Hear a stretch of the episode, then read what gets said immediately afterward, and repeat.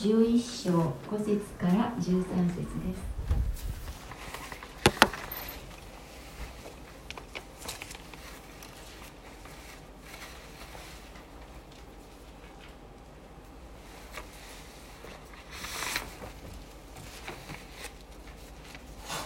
それでは朗読させていただきます。ルカの福音書2017番で朗読いたします。ルカの福音書11章5節。またイエスはこう言われた。あなた方のうちの誰かに友達がいてその人のところに真夜中に行き次のように言ったとします。友よパンを3つ貸してくれないか。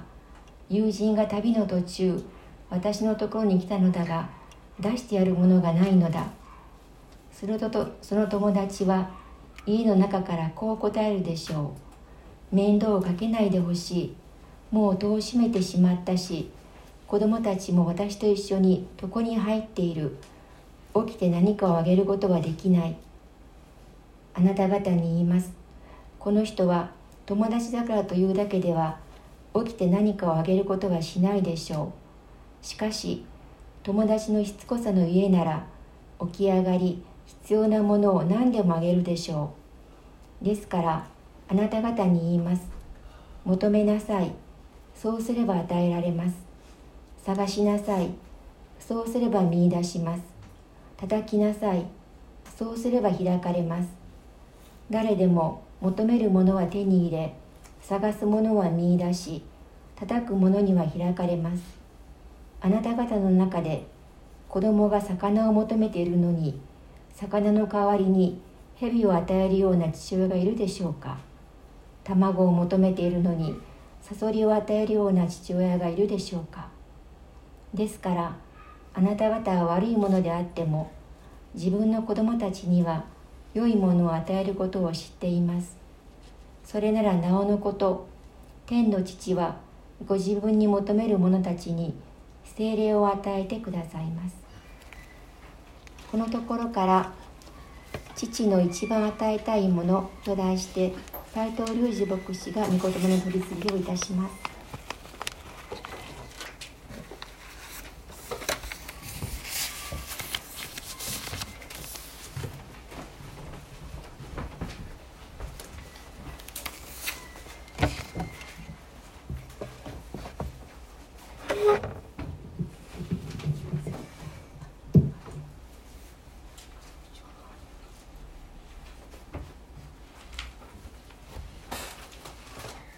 ようございます。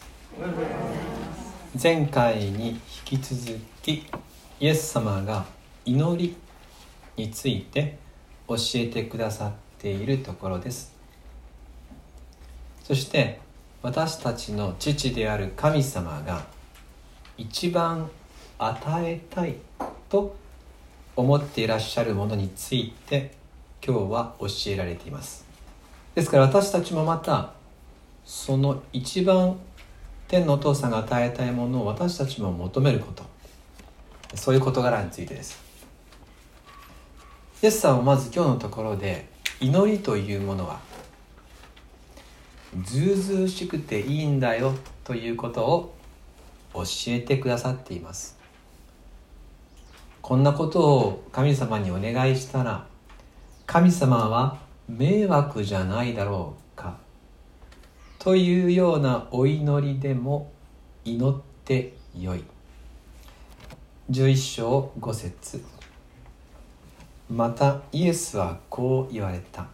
あなた方のうちの誰かに友達がいてその人のところに真夜中に行き次のように言ったとします。友よパンを3つ貸してくれないか。今日のイエス様の例え話はですね随分日常的なんですね、えー、生活感があふれております、えー、テーマはですね迷惑なお願いです。真夜中にパンを貸してくれと来る友迷惑のお願いと言いましたが基本的にお願いっていうのは全部大体迷惑なんですよね、えー、そしてあの大事なお願いほど緊急性の高いお願いほどこう負担を与えるものです。今日のところでも緊急性の高い、えー、大事なお願いだったみたいです。ですからだいぶ言われる方としてもですね負担がある話でなんで真夜中にパンを買いに来たのかというとなるほどという理由が6節にあります。6節。友人が旅の途中私のところに来たのだが出してやるものがないんだ。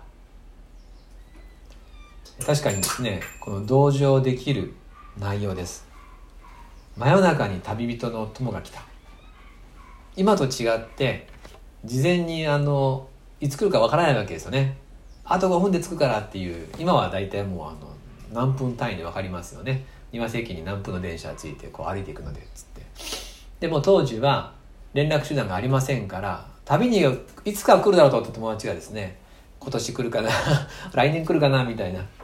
で突然やってくる、えー、向こうもですねあの歩いてますからいろいろと、えー、この時間的にですね算段がつかなくて真夜中になっちゃった。しかも食べるものもなくてお腹を空かせ到着した。とても同情できる状態ですがただタイミングが悪すぎます。7節。するとその友達は家の中からこう答えるでしょう。面倒をかけないでほしい。もう戸を閉めてしまったし子供たちも私と一緒に床に入っている。起きて何かをあげることはできない。パンがないとは書いてないんですね。パンがないとは言わないけれど。でも今からあのそれやるのは非常に手間がかかる状態である。せっかく寝かかっているのに起きなくてはいけない。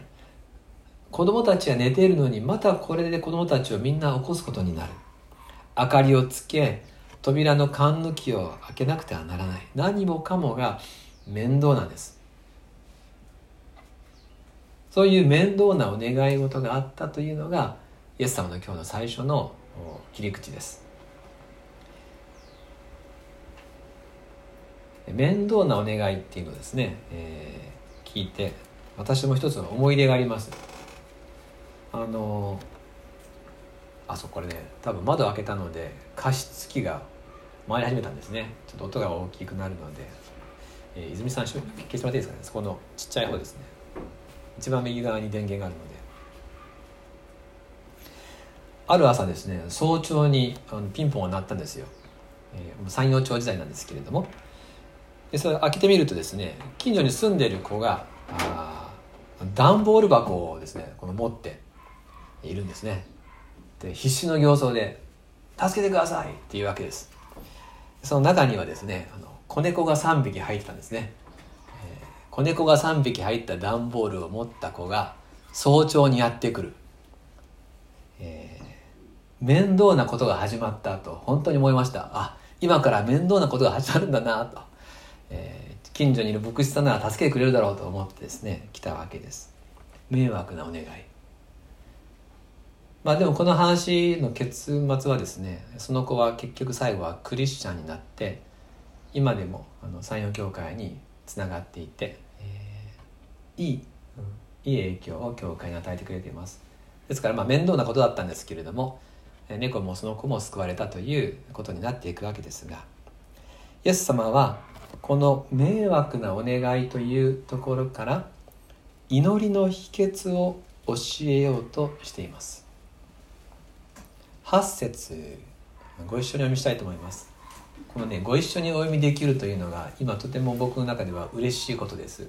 インターネットでオンラインでやると必ずタイムラグってズレが出てですね一緒に読めないんですよね。3はいで一緒に聖書を読めるっていうのはとても嬉しいことだなと再発見してます。8節3はい。あなた方に言います。この人は友達だからというだけでは起きて何かをあげることはしないでしょう。しかし友達のしつこさのゆえなら起き上がり必要なものを何でもあげるでしょう。しつこい人が得をするっていうんですね。でここでしつこさと訳されている言葉ですが厚かましさとかずうずうしさというニュアンスの言葉です。真夜中にどんどんどんどんドアを叩かれ続けるぐらいならば面倒でももうパンを与えた方がマシだと。2つか3つか4つでもいいぞっていう気持ちになっちゃう。よく読むと必要なものを何でもって書いてあるでしょ。ずうずうしい人っていうのはですねもう何でももらっちゃえるんですね。友情のゆえじゃないとイエス様おっしゃいます。しつこさのゆえだと。そしてイエス様はこのずうずうしさこれを祈りのポイントとして教えたいんです。遠慮しないこと。あなたに必要があるならば大胆に祈ればいい。どんなにタイミングが悪くてもどんなに迷惑なお願いだとしてもずうずうしく今必要なものを祈りなさい。そして有名な9節の言葉を語られます。ですからあなた方に言います。求めなさい。そうすれば与えられます。探しなさい。そうすれば見出します。叩きなさい。そうすれば開かれます。欲しいものは求めることです。見つからないなら探すことです。あくまでもドアを叩き続けることです。これをイエス様がおっしゃっているっていうところが重要です。イエス様がおっしゃってるんです。求めなさいって。私たちがあのこのなんですかお百度参りをするようなそういう私たちの側の回数とか念ずれば通じるっていうこの気合の問題とかですね、えー、そういう信心する力というような私たちの側の気合や努力の話ではないんです。ではなくて求めようとどなたがおっしゃっているかが重要です。天と地を作られた方が遠慮せずにずうずしく求めなさいとおっしゃっってくださっている。ですから祈りには無限の可能性があります。誰が祈るかとかどう祈るかということは重要ではありません。どなたに祈るかがはるかに重要です。神であるイエス様が求めなさいとおっしゃってくださっている。私たちは何でも取り出すことのできる祈りの鍵を与えられたんです。10節ご一緒に読みしましょうか。10節3はい。誰でも求めるものは手に入れ探すものは見出し叩くものには開かれます。この世界で起こることで神様に不可能なことはありません。それは当然です。神様が作られた世界だからです。ならばお父さんに信頼して大胆に求めましょう。大胆に探しましょう。大胆に叩きましょう。イエス様はそれを教えたいんです。祈りというものは大胆な信頼の中でなされるものである。それを教えたいんです。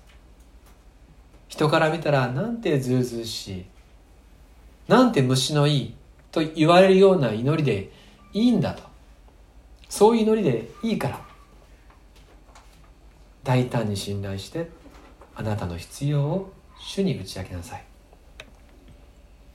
人間と人間とのやり取りの中であったとしてもです。厚かましく要求し続ければ答えてもらえる。まして相手が神様ならなおのことです。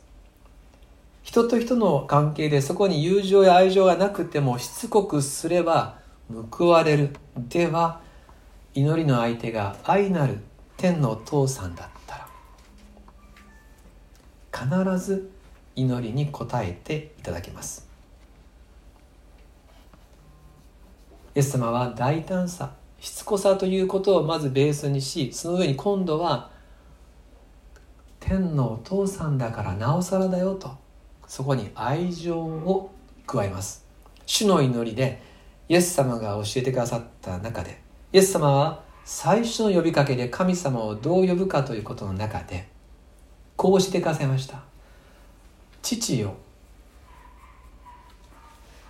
そう祈り始めなさい。お父さんと祈ること。そしてお父さんっていうのはですね親っていうのはですね子供の願いに対して最善を尽くしたいそういう存在なんです。死んだ父が実は私大学生の時にですね車を買ってもらったんですね、えー、免許取ったら学校に通うのに。それで買ってもらった車はですね確か19万円だったと思います。古い中古の軽ヤンを買ってもらいました。赤色で。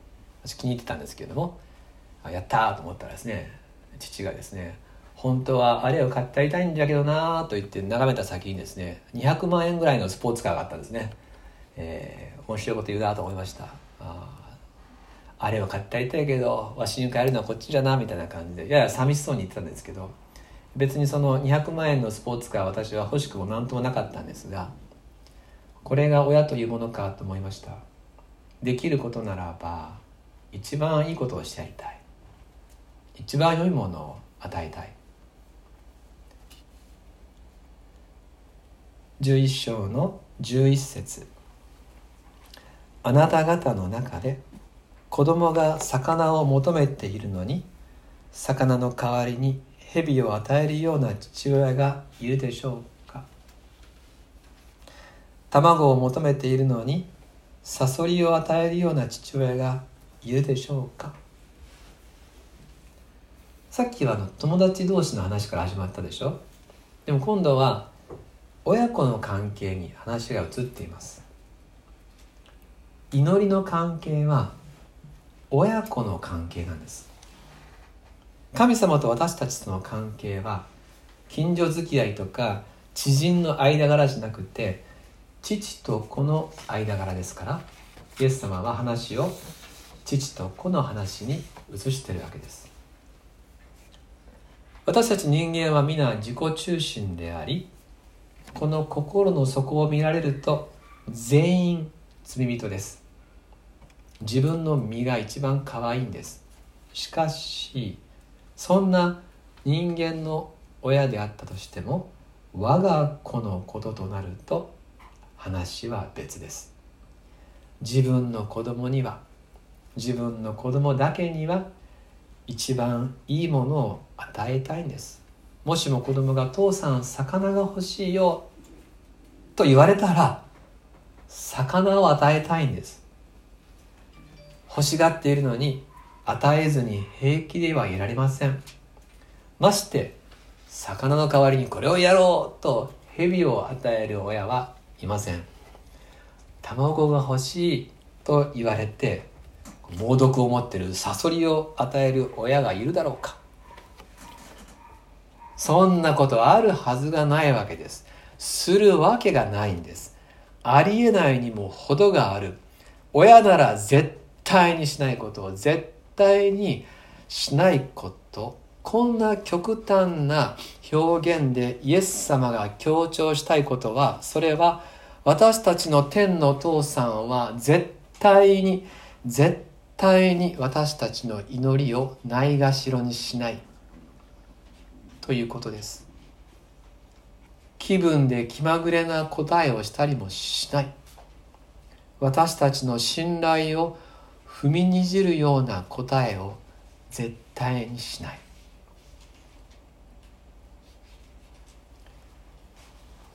13節。ですからあなた方は悪いものであっても自分の子供たちには良いものを与えることを知っています。それならなおのこと。天の父はご自分に求める者たちに精霊を与えてくださいます。親というものは最善のものを与えたい存在であるとイエス様は強調なさいました。心に罪を持つ人間でさえ我が子にだけはベストを尽くそうとします。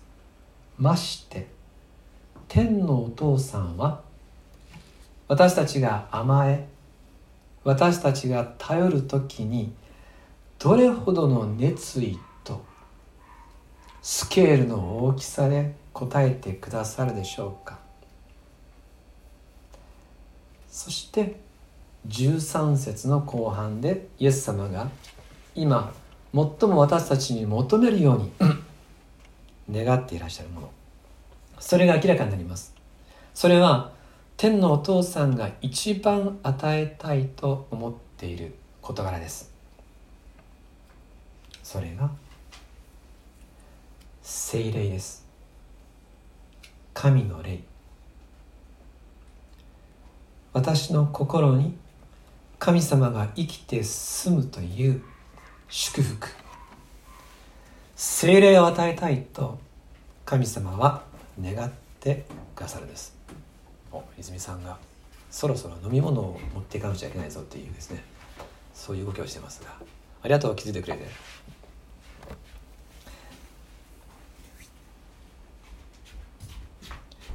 あどうもてください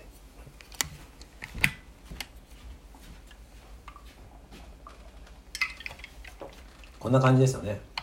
欲しいものをね前もっても分かってくれてるっていう。私たちにとって一番必要なもの一番親しいもの精霊。つまり私たちは神様から何かを求めるのではなく神様ご自身を求めることが許されているしそうすべきだと今は勧められてるんです。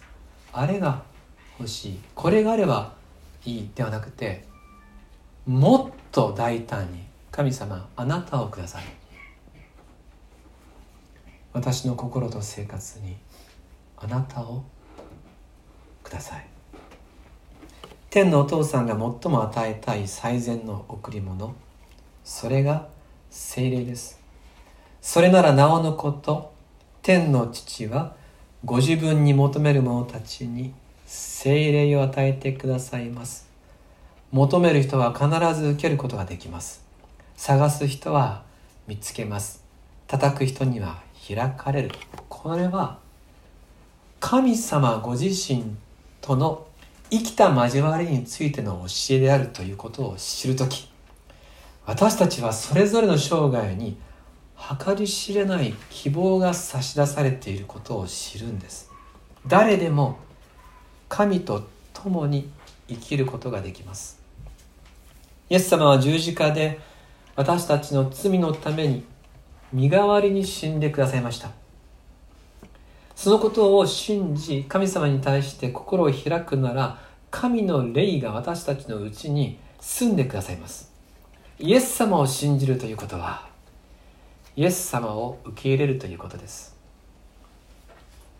イエス・キリストは私たちを愛してくださいます。許してくださいます。そして私たちのうちに住んでくださいます。それが精霊をいただくということです。精霊をいただくということは生活のすべてが神様の現実になるということです。旧約聖書の第一サムエル記10章7節というところ。今開かれて結構ですけれども、えー、もし後で読みたかったら第一サムエル10章7節でサウル王になるサウルに精霊が注がれた時預言者サムエルがこう言うんですね。手当たり次第何でもしなさい。あなたに精霊が注がれたら手当たり次第何でもしなさい。つまり触るもの全てが祝福になるということです。神様が共におられるからです。精霊に導かれて生きる人は行いの全てがことごとく実を結びます。また精霊と生きる人は心に愛の泉を持ちます。その人は孤独や不安の中を生きることがなくなります。愛が注がれ続けるのでどうしても孤独や不安の奴隷になれないんです。愛であるイエス・キリストとの生活の方にどうしても導かれていきます。あそうそうさっきの「手当たり次第何でもしなさい」は新科学の第3版の方の役です。2017番では「あなたの手でできること」みたいな方な翻訳になってますけれど原文の意味は変わりません、え、あなたの手にあること何でもしなさい。そういう意味です。そして私たちの心に愛が注がれ続ける。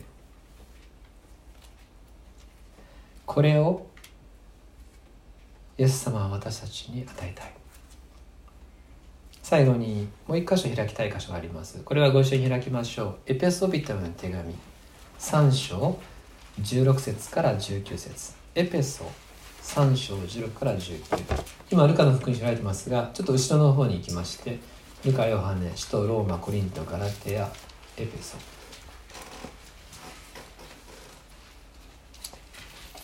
えー、エペソビタの手紙3章16か。はい。新約聖書387ページ。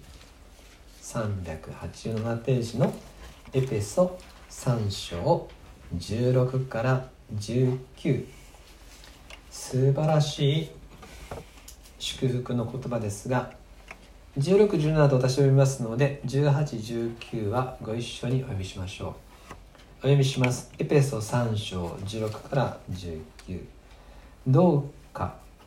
道地がその栄光の豊かさに従って内なる人に働く御霊により力を持ってあなた方を強めてくださいますように。信仰によってあなた方の心の内にキリストを住まわせてくださいますように。そして愛に根ざし愛に基礎を置いているあなた方がご一緒に全ての生徒たちと共にその広さ長さ高さ深さがどれほどであるかを理解する力を持つようになり人知をはるかに超えたキリストの愛を知ることができますようにそのようにして神の満ち溢れる豊かさにまであなた方が満たされますように。これが御霊にある生活です。厚かましいくらいに大胆に祈りなさいとイエス様は言われました。私たちに最善をしたいと思ってくださっている天のお父さんが聞いてくださっているんだから。そして真に祈るべきこと。それは神様がくださる何かではなく神様そのもの精霊そのものだよと解き明かしてくださいました。恐れないでずうずうしいぐらいに大胆にこの最高の贈り物をこの最良の人生を求めよと言ってくださるんです。そのためにイエス・キリストは来られました。そのために死んでくださいました。主が与えたいもの。それは主ご自身です。感謝を持って求めましょう。そして受け取りましょう。今日のルカの福音書の箇所をもう一度お読みして終わります。ルカの福音書11章。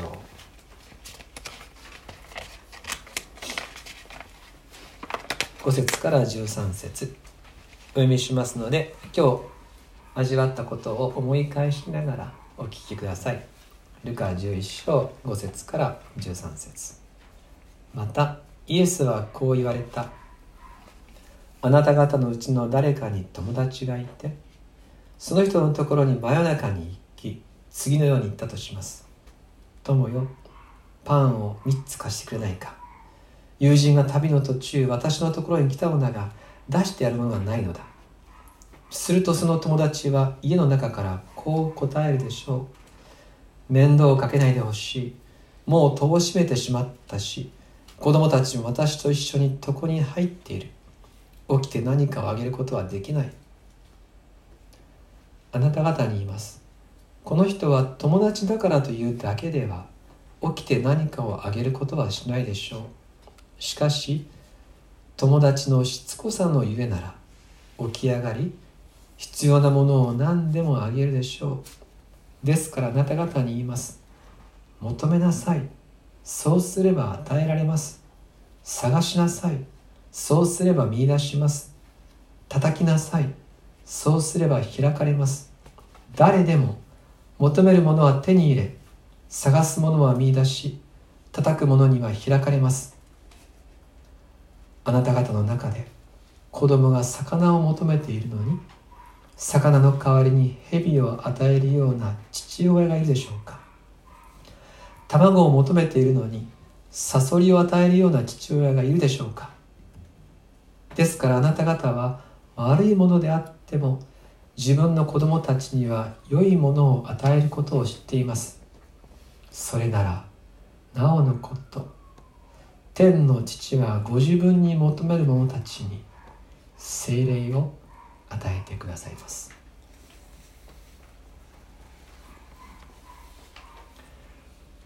30秒だけ祈りの時間を持ちます。神の霊であなたの霊で私を満たしてください。あなたご自身を求めますとそれぞれの言い方でそれぞれの言葉で感謝しつつ天のお父さんに今一緒にお祈りしましょう。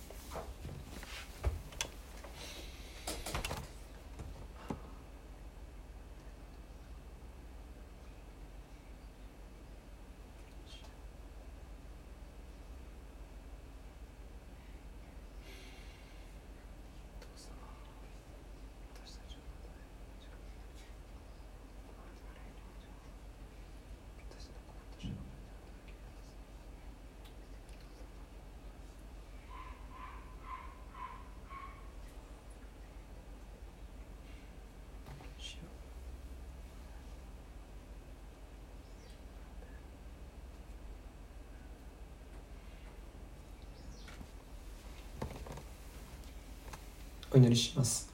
天のお父様あなたの皆を褒めたたえます。あなたの願いはあなたと私が共に生きることでした。あなたの霊を注ぐことこそあなたの一番の願いでした。こんな驚くべき恵みを求めなさいと言っていただけるこの身の幸いを感謝します。求めます。私の心と人生にあなたが豊かにお住まいください。